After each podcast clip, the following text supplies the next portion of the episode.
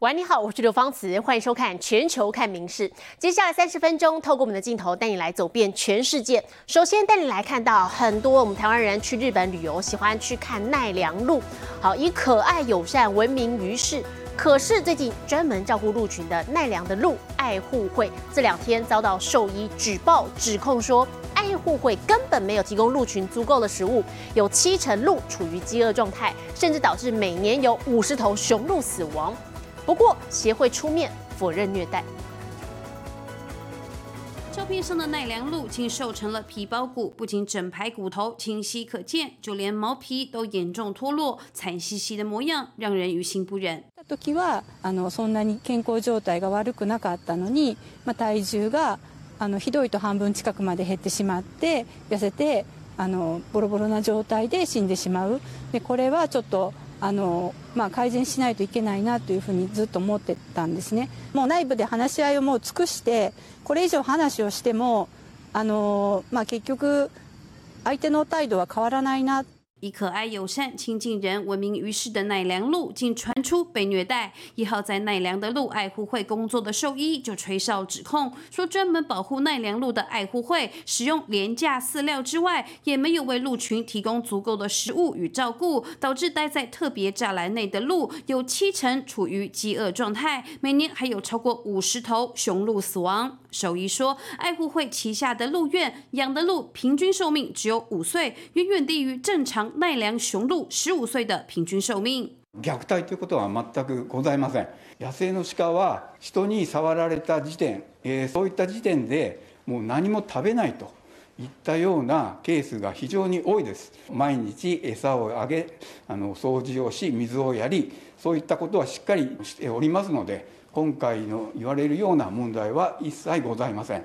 爱护会的鹿苑总计照顾三百四十头鹿，其中曾在公园附近破坏农作的两百四十头鹿，则被安置在不对外开放的特别栅栏内。爱护会也澄清否认虐待，说在特别栅栏内的鹿多来自野外，难以适应被收容的环境，尤其公鹿不爱群居，多半是压力太大，不幸病故。而奈良市政府在得知消息后，已对事件展开调查。民事新闻综合报道。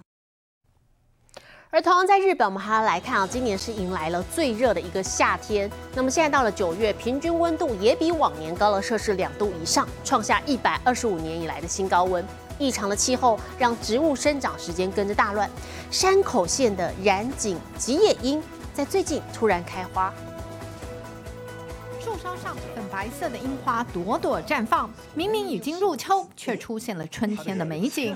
日本山口县的火之山公园从九月中旬开始，园内的染井吉野樱就有好几株陆续开花，让外出踏青的民众大感意外。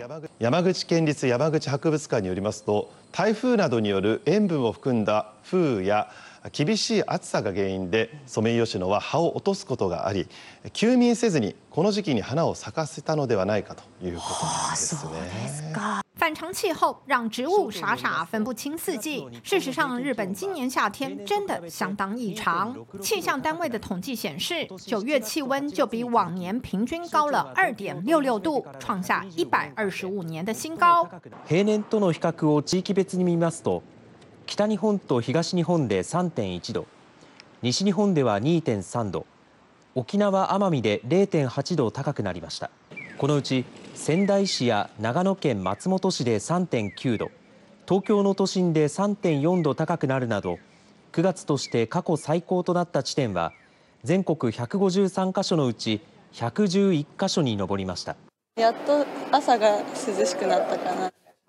長袖がちょうどいいな。十月开始，才终于感受到阵阵凉意。日本气象厅推测，从下周开始还会有一波冷空气前往本州报道。不过之后受到声音现象的影响，又容易被暖空气笼罩。十月整体的气温预测仍会高于往年平均。民事新闻综合报道。不过，虽然日本面临了相当酷暑、高温炎热的夏天，还有这个秋天哦，但是观光业还是相当的旺畅。那么，日银在昨天也公布了九月的短观报告，也就是企业的短期经济观测，当中包含了旅馆跟餐饮在内的非制造业，观光人潮回流了，比起去年同期成长了百分之二七。涨幅创下三十二年新高。好，另外还有大型制造业也是连续两季改善，涨幅达到百分之九。前往日本旅游，除了疯狂血拼买买买，美味的料理自然也不能错过。とても美味しかったよ。日本の卵はとてもクリーミーでほどけるような食感だね。随着疫情解禁，外国客从几个月前开始就陆续回流，旅馆和观光业者开心迎接满满商机。像这家位于爱媛县的旅馆，业绩就比去年同期成长四倍之多。インバウンドの方々からしてみると円安っていう風なのが あるので、そこはまた一方でチャンスでもある。旅游业前景一片看好，在二号公布的日营短观就显示，非制造业的信心指数和去年同期相比成长百分之二十七，创下三十二年新高。アメリカとシンガポール同じぐらいに増えてますね。 受到日元贬值以及汽车业生产回温等影响，以出口为主的产业和大型制造业也連續兩季上升。月やっぱ800万、えー、年間に1億近いやっぱ出費増という形ですね。相对于信心满满的企业大厂，占日本七成的中小企业却没这么乐观。由于能源价格和原物料上涨，成本大幅增加，信心指数还是呈现负成长。 経営上はですね、なかなか利益が出にくい状況になってますね。なおかつ給与は絶対に落とせない。厳しいところですね。除这之外，中国的经济成长趋缓也可能波及日本。如何面对来自国际的经济冲击，将成为日本业者今后的共同课题。民事新闻综合报道。 而说到观光，我们这个镜头来到的是中国，现在正值十一黄金周长假，各大小景点满是人潮。当局就预估，长假八天，国内旅游人次会达到八点九六亿，比起去年同期成长了百分之八十六。好，当中包含了正在举行亚运的杭州，也出现了爆量游客。用游人如织来形容这场面似乎稍嫌不足，基本上爆量人潮就是密密麻麻，田径塞满每个看得见的空隙。中国十一长假二号进入第四天，杭州各大小景点像是西湖等地就挤满来自各地旅客，大火摩肩接踵之外，数不胜数的观光游船也占据了湖面。几乎因为我来过杭州几次，我感觉比之前要大概多了人流量多了两三倍吧。嗯。现在是一个旅游的旺季，但是正好是双节，又赶上亚运会这个盛会嘛，所以说很多人可能都跟我有类似的想法，想来杭州看一看。十一长假从上个月二十九号开始，为期八天，也是中国结束清零防疫后第一个十一长假。被限制行动好一阵子的人潮也因此全部涌现，不仅出国人潮是往年同期的二十倍，中国当局也预测长假八天国内旅游人次将达到八点九六亿，尤其这正值举行亚运的杭州，人潮更是多到满坑满谷。西湖的风景一直没有来看，一个就是这次亚运正好想来看看看运动会，结果发现没有票了。人山人海，到处都是人，不止杭州人满为患，上海外滩的游人也挤得水泄不通。北京八达岭长城在假期第一天就遭人头淹没，还有人说爬长城一点都不累，因为三分钟只移动了两步。浙江海宁盐官景区的预约观潮人数也达到上限，直接接关闭三号前的网络预约管道。等假期结束前，出游的人流恐怕将持续瘫痪各地。民事新闻综合报道。我们接着体坛盛世带来看的是在杭州举行的亚运最新战况。棒球的部分，台湾队今天对上香港队，赖博伟先发五局没有失分。林子豪继昨天的好表现之后呢，在今天这场也打出了两支安打，贡献了三分打点。我们台湾队提前在六局以十五比零扣倒了香港队，三战全胜，拿下预赛分组第一名。香港队先发投手是有最强消防员称号的梁家豪。但他完全交集不了火力全开的台湾打线。李浩宇先打出高飞牺牲打，接着前一场的打击功臣之一林子豪再度打出安打建功，台湾队很快取得二比零领先。林子豪这场只要垒上有跑者，打击企图心就十分旺盛。他在三局上半又是一棒打回两名队友，让台湾队拉开到四分领先。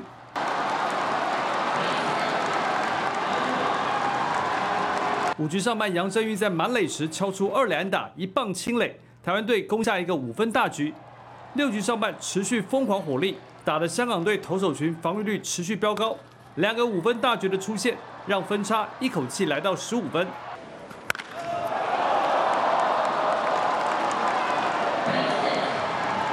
台湾队的先发投手是来自河库的银行员赖博伟，他先发五局只被打出一支打，没有失分。台湾银行员完全把香港消防员给比了下去。台湾队提前在第六局以十五比零大胜香港。台湾队在预赛三战全胜，以 B 组第一进入复赛。林新闻综合报道。另外，羽球女单三十二强赛的项目呢，我们来看是寻求卫冕的台湾一姐戴资颖，她今天只花十九分钟，就以两个二十一比二轻松击败了蒙古选手，闯进关。戴资颖在女单第一站面对蒙古选手蒙特塞特格，戴资颖全场没有强势进攻，最后只花了十九分钟，轻松的以两个二十一比二获胜。挺进女单十六强。今天还是主要是以适应场地为主，因为团体赛到今天其实已经有隔几天，那还是希望可以下去再呃感受一下，就是场地的氛围跟灯光，然后还有一些风向。这位蒙古选手蒙特塞特格在前一天曾经巧遇戴资颖，知道要和小戴交手，开心的像是小粉丝一样和他合照留念。昨天在 纪念品店，就是我遇到两位蒙古选手，呃，有一位跟我说他是今天要跟我打的。选手，我就说哦，原来是你。他就说他很开心，他可以跟我打。戴资颖也很关心举重女神郭幸存的成绩。前一天练完球时，就一直关心郭幸存的及时战况，也希望他的伤势能赶快好转。昨天我们是练完的时候，在回程的路上，我们就一直在看那个 live 的直播。对，然后可是在他后来就是停举吧，就是出来的时候，其实有发现他的呃，可能看起来对不太舒服，在。比的时候，希望不要再让伤去更严重。戴资颖在四强赛有可能的对手是陈宇飞，小戴表示并没有想这么多，一场一场打出自己的水准比较重要。另外，台湾一哥周天成在男单三十二强面对上届金牌战对手印尼柯震东克里斯提，小天最后是以两个二十一比十七直落二击败克里斯提晋级十六强，就很像是赛次决赛的延续吧。然后自己自己觉得自己的状态也调整的还不错，然后。就去冲击他吧，因为，呃，近半年以来觉得自己状况没有特别好，所以，呃，自己还是做好最好的心态去冲击对方。周天成报了上届决赛落败拿下银牌的一箭之仇，对之后的比赛充满信心。民事新闻这么报道。你有想过啊，如果自己活到一百岁是什么样子吗？我们再来看美国一名一百零四岁的人瑞，日前是从飞机上一跃而下，他想要挑战全球最高跳伞纪录。户外冒险的他，接下来还打算要去搭热气球。老太太靠着轮子助行器才可以行走，上阶梯还需要搀扶。但你绝对想不到，这位一百零四岁的芝加哥阿宙陶乐斯，竟要从四千一百公尺高空跳下，挑战世界最高龄跳伞的纪录。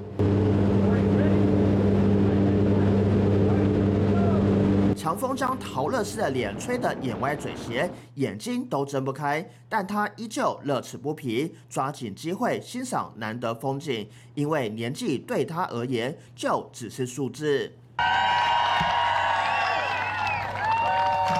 陶乐斯降落瞬间，周围爆出欢呼，庆祝他克服年龄障碍。And I had to myself awake so I see the scenery.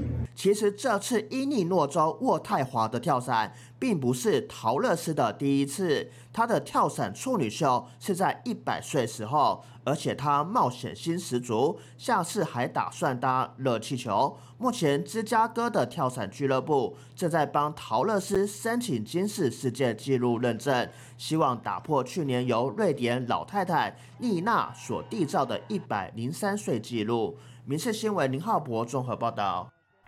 根据二零一九年的数字，全球苏门答腊犀牛只剩下不到八十头，属于濒危物种。那么，也是全球唯一拥有原生苏门答腊犀牛的印尼国家公园，最近诞生了小犀牛宝宝，让当局感到相当振奋。小小黑色犀牛才刚出生，恍恍惚惚，想努力站却站不稳，一不小心还跌倒了，模样有够可爱。印尼国家公园九月三十号传来好消息，有一头苏门答腊犀牛拉图，当天诞下了一头母的幼小犀牛。由于苏门犀是濒危物种，如今能再添新血，当局有够振奋。这只小宝宝刚出生，眼睛就格外明亮，而全身还是软趴趴，也不忘要跟妈妈讨奶喝。这不是拉图生的第一胎，先前他已分别在二零一二和二零一六年诞下一只公和一只母的犀牛宝宝，所以这次是第三胎，也让国家公园的苏门犀牛数累积到九头。苏门犀是全球最小且毛最多的犀牛物种，却长期遭人类猎杀，夺取犀牛角，加上森林栖地遭破坏。二零一九年数据显示，全球苏门犀仅剩不到八十头。而印尼也是唯一拥有原生苏门犀的国家。印尼多年努力繁育原生种，如今新成员陆续诞生，也重现生存曙光。民事新闻林玉贤综合报道。明治神宫外院的银杏大道是东京的知名景点，可是附近有一个运动场馆重建开发计划，正在威胁这些银杏老树的生存。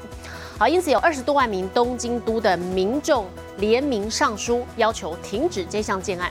甚至联合国相关的机构也警告，这项开发案会摧毁文化遗产。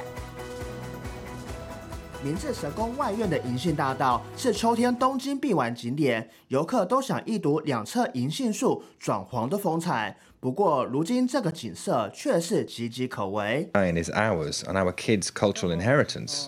It's not fair to push through a redevelopment plan without properly consulting citizens.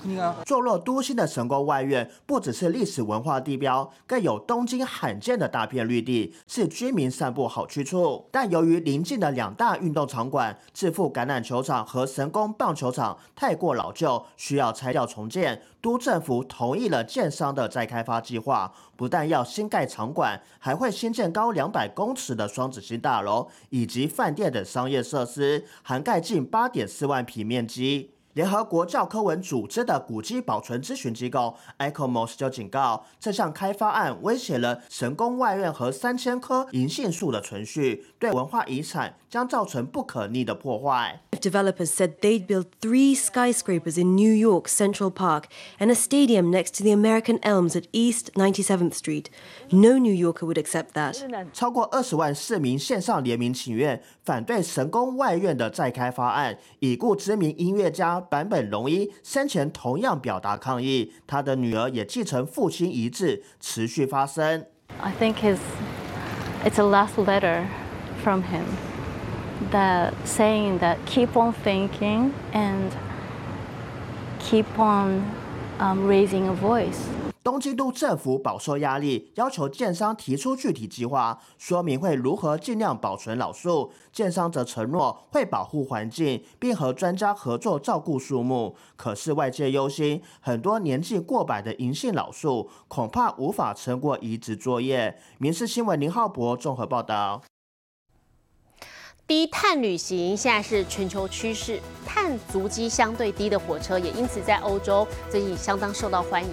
奥地利国铁公司就利用满一百周年之际，推出了新一代的卧铺夜车，主打现代化的设计，可以淋浴，而且相当有隐私，非常的舒适。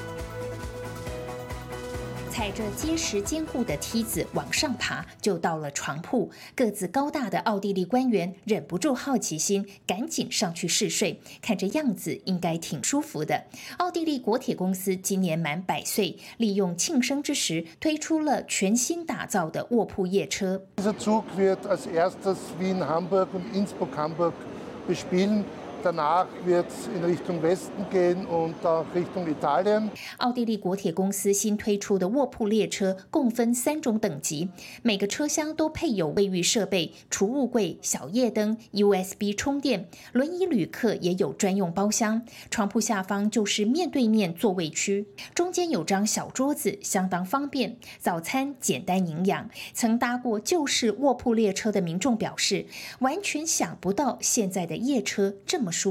Ich könnte mir das ohne weiteres vorstellen, so mit dem Nachtzug zu reisen, weil ich habe noch in Erinnerung die alten Schlafwaggons, die so finster waren, das kleine Fenster und so, die Etagen übereinander und ein Vorhang vor. Aber das ist ja ein Wahnsinn. Also bitte, Luxus pur. 奥地利国铁公司的卧铺列车规模是全欧洲最大的，后来因搭飞机盛行，卧铺车队没落了很长一段时间。现在全球兴起低碳旅行的风气，卧铺列车败不复活，以崭新的姿态迎来下一波高潮。民事新闻综合报道。国际上的详细天气，我们接着把镜头交给 AI 主播敏熙。Hello，大家晚安，我是明视 AI 主播敏熙。摩根大通执行长戴蒙在接受采访时指出，透过 AI 的运用，未来人类每周的工作将缩减为三点五天，下一代还将活到一百岁，而且不会离癌。敏熙听到后好开心，我的 AI 伙伴们能一起为全世界做出贡献。来看今天的国际气象相关消息。英国牛津市上空因为对流作用太过旺盛，密集的闪电击中当地回收厂的油槽，油槽瞬间爆炸起火，烈焰在黑夜中直冲天际，所幸只造成大停电，没有传出人员伤亡。现在来看国际主要城市的温度：东京、大阪、首尔，最低十六度，最高二十八度；新加坡、雅加达、河内，最低二十六度，最高三十三度。吉隆坡、马尼拉、新德里，最低二十五度，最高三十五度；纽约、洛杉矶、芝加哥，最低十八度，最高二十八度；伦敦、巴黎、莫斯科，最低十一度，最高十九度。其他最新国内外消息，请大家持续锁定《民事新闻》，我是敏熙。接下来把现场交给主播，我是刘芳慈，感谢您今天的收听，也请持续收听我们各节 Podcast。带给您最新、最及时的新闻。